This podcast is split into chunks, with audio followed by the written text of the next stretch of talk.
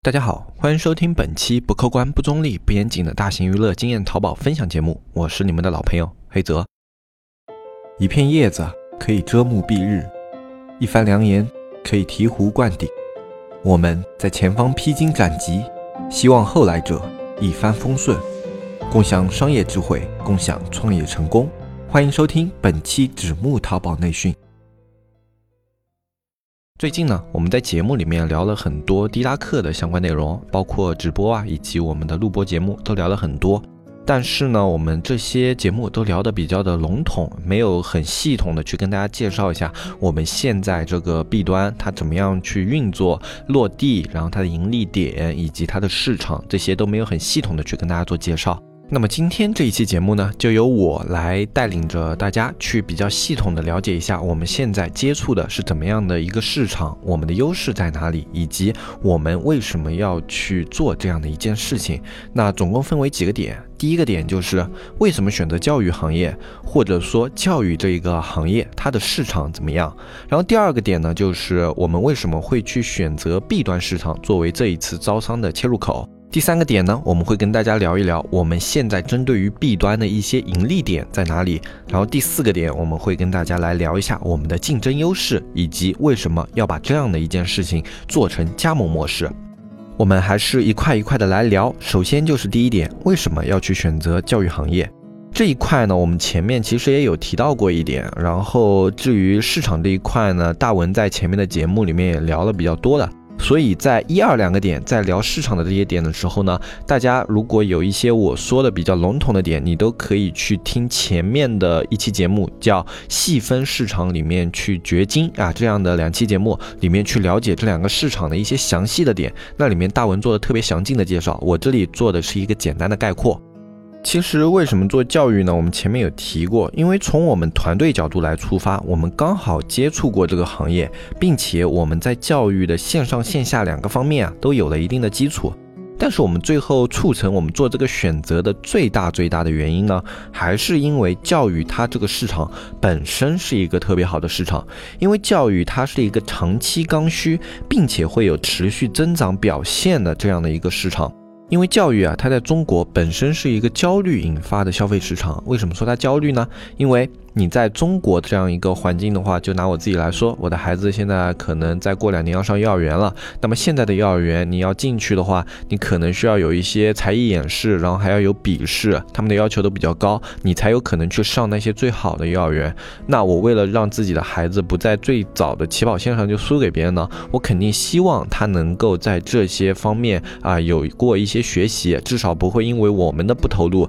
导致他在最后被别的孩子给超越了。然后损失了这样的机会，那这就是我们没有尽到自己的责任，那就是这样的一些焦虑呢，就引发了我现在孩子才一岁半，然后我就开始给他去报各种各样的这种早教班，然后去啊接触现在的一个早教环境，然后去学习一些这种早教的绘画以及早教的一些才艺，都会让他试着去接触一下。那么这就是因为现在这种竞争环境已经严峻到你连一个幼儿园的入学都要去跟别人竞争了，那就更别说 K 幺二阶段的小学。初中、高中了，那我们中国整体的一个教育环境就是焦虑的，不管是学生还是家长。那在这种焦虑引发的一个消费呢，它就是有冲动性的，而且是一个长期冲动性的一个消费。这就是我们中国这样的一个教育市场的一个现状。可能有的人觉得，那这样它就是一个好市场了嘛？这只是你们个例啊，可能是你们区域个例，或者说你个人个例啊，你怎么可以拿这个来说呢？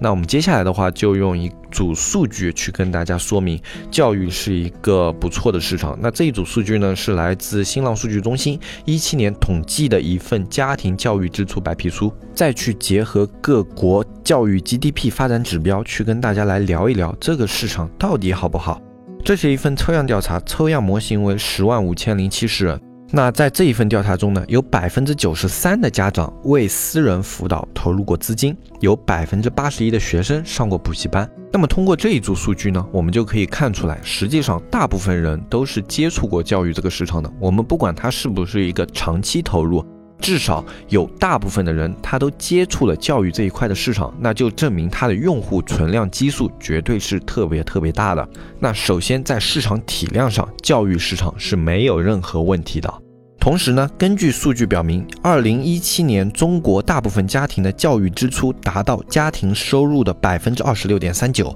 将近要三分之一。百分之三十的家长愿意超出自己承受能力范围支付学费。从这一组数据呢，我们同时可以看出的一个问题就是，教育支出在家庭支出里面的优先级是特别特别高的。有很多家长，他们甚至愿意去牺牲其他部分的一些必要支出，来为教育支出腾出空间。那么这就证明了教育这个市场，它的消费下限是特别特别高的。就是有很多家庭，他们在其他消费有问题的时候，都会保证教育的消费，所以它的消费下限特别特别的高。也就是在中国教育这个市场呢，它会呈现逆经济增长的一个形式，也就是所谓的口红效应，正是这样的一个原因。同时，这里还有百分之五十的家庭在线上教育花费一千到五千元。这里大家需要注意的一点是，一千到五千元仅仅是百分之五十的家庭花费的这个钱，其中还有百分之二十多的家庭是花费五千以上，还有百分之十几的家庭是花费一千以下。那就是说，百分之八十几的家庭都是在线上教育投入过资金的，就证明了线上教育现在它的整体的发展趋势也是非常好的。这里我们同样对比一组数据，二零一四年中国人均家庭教育投入是六百四十美元。而二零一零年，美国人均家庭教育投入是三千三百美元。大家可能觉得美国是个发达国家，是世界第一的经济大国，所以他们的投入比较多啊。其实并不是这个样子。我们这里同时在对比二零一零年的韩国，他们的人均家庭教育投入是两千两百美元。我们从这一组数据就可以看出，其实中国相较于其他国家，它的一个教育发展还是在一个发展阶段的。啊，这里我们还可以同时对比另外一组数据，就是中国教育 GDP 一直在这两年保持着百分之四点一到四点二的一个水平，而国际平均教育 GDP 的话是百分之五。就像智利啊，或者说像墨西哥啊这样的国家，他们都有百分之五以上，但中国就只有百分之四点二，还是国家在政策调整、长期努力下的一个结果。所以说，中国的教育是一个持续在发展，并且是还有很大上升空间的一个市场。这以上的一系列原因呢，都是促成我们在教育这个行业生根的原因。教育它有着良性，并且长期具有生命力的一个 C 端市场。那么在这样的 C 端市场下的话，它的 B 端市场就会存在，并且长期存在。那么，同时可以面向两个市场，并且做到线上线下相结合的滴答客这个项目呢，它就一定是未来的一种走向。那说到弊端的话，我们就不得不提一下，我们为什么要去做弊端市场了。通过上面的数据分析，大家都可以看出来，C 端是一个很强大的市场。那我们为什么要去做 B 端呢？是因为我们有 B 端的设备吗？其实并不是，因为就像好像我现在做装饰画，然后有人跟我说，他现在有一批很好的女装货源，物美价廉。那我们要不要放弃装饰画去做女装呢？答案肯定是否定的。最后还是市场选择的结果。我们去做 B 端市场最大的原因，还是因为 B 端是一个特别优秀的市场。呃，我们换个说法说吧，就好像这样，我们如果早五年去介入 B 端这个市场的话，不太合适，因为那个时候大部分的教育机构都赚得盆满钵满，他们数钱都来不及，学生招满都来不及塞进来，就恨自己的教室不够大，都是这样的一种情况。那么在这种情况下，你去跟他说，你投入一下，你去做一下线上，你为未来的渠道做准备，你去防止以后线上对你形成冲击，那么你去跟他们聊这种，没有人会听。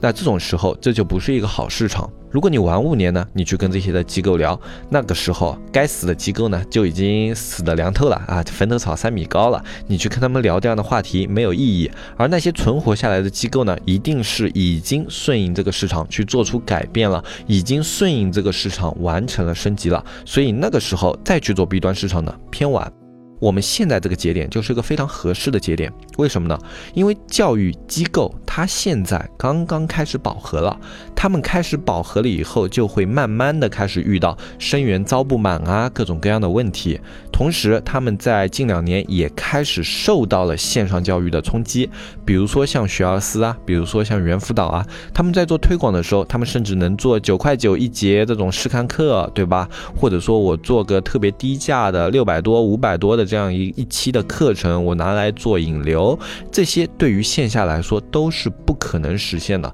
因为线下的成本实在是太高了。他们出到这样的一个价格的话，他们就根本无法去支撑自己的机构长期运作。因为线上可以长期保持低成本去做他们的一些课程推广啊，以及他们的一些内容搭建啊，他们只要前期的工作做好了，那么他们在后期只有这种推广流量之类的一些成本，这个成本相对于他们的最后的一个转化率来说，我们大家做淘宝的都知道嘛。那么你相对于就好像开直通车，我这个 ROI 肯定是特别特别高的，因为我这个产品的单值高，而且它的转化不会特别低。线上它就有着绝对的竞争力，那么对于线下来说，跟线上去做价格上的竞争就没有一点点的优势，这就是线下他们现在面临的一个形式，就是线上的一个降维打击。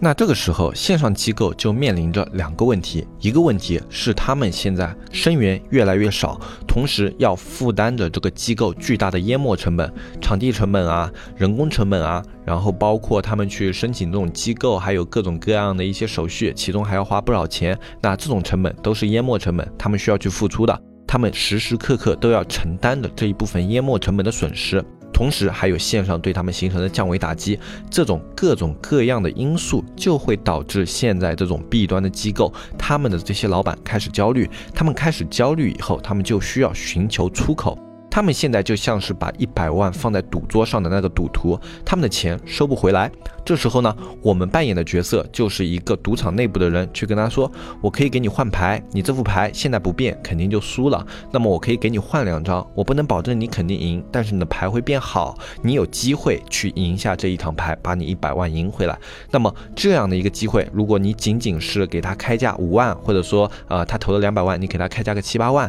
这样的一个付出，我相信大部分人是愿意的，因为这对他们来说，五万或者说七八万就是他们最后一搏的希望。那我们滴答课这一张牌怎么样呢？这是一张非常好的牌，因为它可以同时去解决他们的线上渠道问题，可以去解决这些机构现在淹没成本的一些回收，然后还可以让这些机构去在未来的一些教育市场去进行布局。这样的一张好牌啊，仅仅是只需要五万或者说七到八万，那么我相信很多的机构都是愿意去尝试的，尤其是在现在这样的一个时间节点，我们现在就是拿着一个好的产品，在一个好的时间节点去介入一个好的市场，那这样的一件事情，我们有什么理由不去做投入和尝试呢？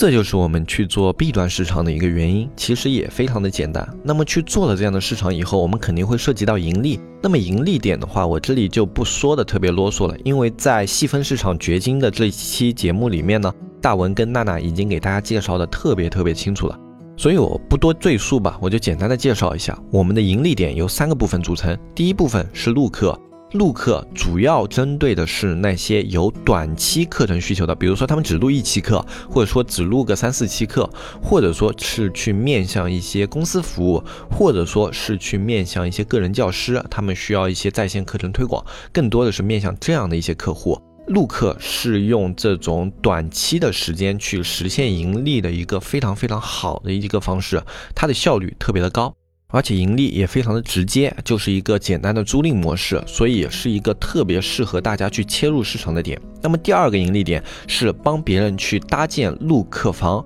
那么搭建的话，你是给他提供硬件设备，以及可以给他提供一个辅助的软件。那这是我们在搭建方面的优势。搭建方面的话，我们最大的优势还是你是一个本地服务商，因为你在本地的话，他有任何问题都可以直接去咨询你。它在这个售后上有问题啊，在使用上有问题啊，啊，在搭建的时候这个整体布局上有问题啊，你都可以在本地直接上门去帮他服务啊。我相信这样的一个付出是值得的，因为它这样的一个单价的话，单值是特别特别高的，基本上谈成一单的话，利润都是在大几万的。这个要看你自己的谈价能力，因为我们的产品啊，它的性价比特别特别的高，我们给大家也是直接的一手渠道，没有说什么在中间卡住大家渠道什么的。所以大家都是可以拿到一个特别可观的利润的。那么在这样的一个情况之下呢，你又可以在当地给这些机构提供服务，所以说你是这些机构在当地的一个不二的选择。因为这种机构啊，我们了解过，除了在一线城市的话，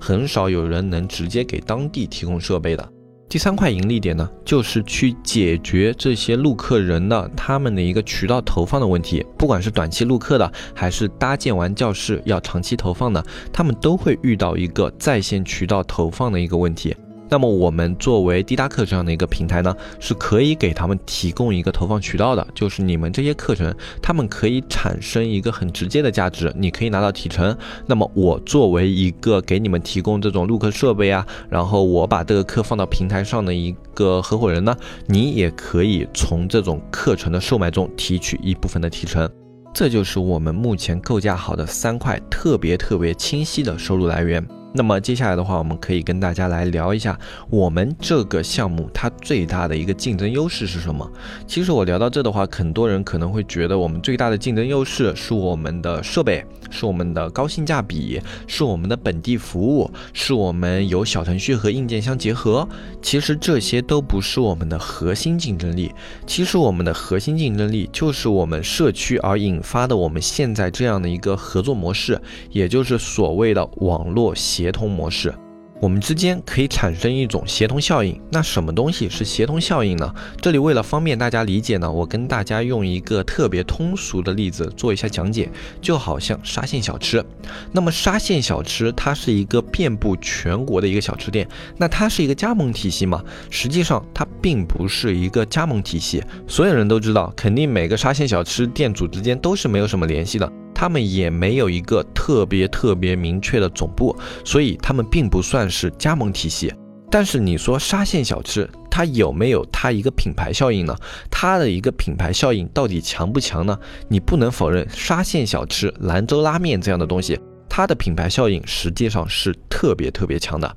当你在一个地方想要去找一些平价的午餐，或者说平价的晚饭的时候，没有特别好的选择啊，他或者说我早上出门，我好像没有找到特别心仪的早餐店，那么这个时候我看到了沙县小吃，我看到了兰州拉面，它就是我心中永远不二的第二选择。它可能不是你心中的那个最优解，但是它永远会是你心中的一个备选方案。这就是沙县小吃、兰州拉面这样的一些东西，它们最后形成的一种品牌效应。它这种品牌效应没有一个很强很强的品牌化标签化，但是它会在潜移默化之中让人形成一种品牌认知。就好像我去兰州拉面，肯定可以吃到口味比较正宗的兰州牛肉面。我去沙县小吃，我也肯定能吃到他们最有特色的柳叶蒸饺啊，这个味道我对它非常的熟悉，然后这种表现基本上所有的店也特别的稳定。那这其实就是一种啊弱联系化协作而导致的品牌效应，因为沙县这个东西最早是由他们政府去推行的一个项目。他们政府并不强行要求说，哎，你一定要把每一个菜品都上齐啊，并不是说你这个菜单一定要怎么怎么样，装修一定要怎么怎么样，门头一定要按什么什么风格，并没有这样的一个硬性要求。他们的政府很随意啊，他们可能就每年举办一个什么厨艺大赛，大家一起过来烧烧你拿手的一个东西，然后呢，最后评选出一个冠军，然后冠军的这个菜品呢，大家可以拿着啊去参考、去推广，你们在各地的沙县小吃都可以去做。那这就是他们的一个模式，他们没有一个硬性要求，就大家同时挂了一个招牌，叫福建沙县小吃，然后同时去做的一样的菜，这样的菜可能你这里有，他那里没有，但是不妨碍他们这里还是有一些比较经典的菜品，大家进行共享，这就是他们最后形成的一种力量，而导致现在开遍全国基本上都有。你可能有朋友不知道德克士，你可能有朋友不知道海底捞，但我相信你大部分的朋友都知道有个东西叫福建。沙县小吃，所以说从这个角度出发呢，其实协同模式在影响力的扩散上，它的效率以及成本都是要优于加盟模式的，但最后他们形成的效应又不一定比加盟模式差。比如说须鱼龙虾，比如说万州烤鱼这样的一些东西，你不管走到哪，你都会对它有一个最低的评判。我实在找不到夜宵吃了，须鱼龙虾还不错，万州烤鱼还不错。我实在找不到早饭吃了，兰州拉面还不错，沙县小吃还不错。这就是这个模式的优势，它能够以低成本快速的扩散影响力。那么我们滴答其实现在也是在网上去进行的这样的一种模式。我们这里跟大家其实就是类似于这样的一种协同模式，只不过我们把这样的一种模式放到了网上。现在呢，我们可以有这样的一种效应。我来打个比方啊，就好像你现在是做 B 端的，你去谈一家机构。那么你去谈这家机构的时候呢，你说你要不要来我们这里，我去给你提供线上的录课啊？他还没有这种课程，那么你来这里录课，那这个机构可能会问你，你们现在提供过哪些服务啊？服务过哪些商家呀？有没有什么成功案例啊？这个时候，如果你在每个地方大家都是独立的去做这件事情的，你可能说哦还没有成功案例，或者说现在有两家合作的牌子呢，可能也不是特别大。但是呢，如果你是在我们这样的一个背书下的话，你可以跟他说，我们是个全国性的范围，我们现在在全国已经服务了一百多家机构，或者说我们在全国已经服务了两百家机构，其中还有一些特别有名的，比如说成都的什么什么什么，杭州的什么什么机构啊，都跟我们这里在合作，而且他们的课程呢，我们也直接通过我们的渠道去推广。我们的渠道现在有七十多个城市，而且这个渠道的量还在以一个非常快的速度进行增长啊！你要不要考虑一下来我们这里录课？那其实你有这样的背书的话，你在谈机构的过程中会顺畅特别特别多。很多线下机构是特别看重这种服务商的这些能力的，而我们这里所有的大家的一起的成果都是大家共同的背书，你一个人是很难去做出这样的背书的。也同样，就好像 C 端的，你去推广你的课程，那么在不久的将来呢，你是可以光明正大的去跟别人说，我们的课程来自全国一百家优质机构里面的最好最优的那一批课程。因为像这种机构，他们想要去给自己的机构做广告，去打影响力的话，他们一定会出自己机构最精品的那一批内容。那确实，我们手上就是拿到了很多这种机构的精品课程。那么你在推广这样的课程的时候，对于 C 端的用户来说，是不是特别有吸引力？而且这样的内容是别人无法复制的。你说学而思能复制吗？他们去跟别的机构谈啊，你来我的平台录课，然后我去给你做推广。那么学而思你自己也做线下呀？那我的课程给你，我是不是给自己的竞争对手在录课呢？怎么可能去做这样的事情呢？对不对？那对于这样的一些线上机构，那些机构都会有提防心理，所以他们去推行这样的事情是不会顺畅的。而我们是一个特别纯粹的 C 端售卖以及 B 端服务这样的一个连接，那我们跟他们是没有任何的直接利益的冲突的。就比如说你的课程给我，我在你本地区域是有保护的，我们在本地不会去宣传你的课程，但是我会放到其他城市去投放，帮你产生额外的收入。没有任何直接的利益冲突，所以我们这种合作模式是很多商家都乐于去接受的，因为这一笔收益就是他凭空多出来的，他本来拿不到这一份收益，而我们滴答客给他提供了这一份收益，这就是我们最后协同效应可以产生的一种效果，而这样的一个效果仅仅是在我们协同效应的初期。而随着我们这件事情不断去发展，我们在 B 端和 C 端的力量都不断的变得强大的时候，这样的一个协同效应，它最后还可以发生更多更多的有意思的一些事情。那其实讲完这个点的话，我相信有一个最后的点，就是我们为什么要做成加盟形式，这个点我也就不需要去跟大家进行解释了。因为我们这个模式，它就根本不是一个传统的加盟模式。传统的加盟模式的话，有这样几个特点：一个价格特别高。像我们这样的一个项目的话，你可以去看一下，像上海国际会展中心类似的教育项目都没我们这种好的。他们一个加盟的条件就是三十万到四十万，没有低于这个价格的。大家可以有机会的话自己去了解一下。还有一个点的话，就是像传统的加盟项目，他们一定会把一些渠道、把一些核心捏在自己的手里。但是我们所有的东西都是向我们的合伙人开放的。我们把我们的购买渠道、把我们的设备的这种核心的架构，我们都会告诉大家。你们可以自己选择，你们可以直接淘宝上下单，也可以通过我们这里去下订单，都可以啊。你自己来选，我们并没有什么硬性的一个要求，我们只是提供方案、提供技术、提供渠道给直接给大家，而不是说我们还要通过渠道去做盈利啊什么的，我们并不在乎这个东西，我们更在乎的是这个平台它能够运作起来，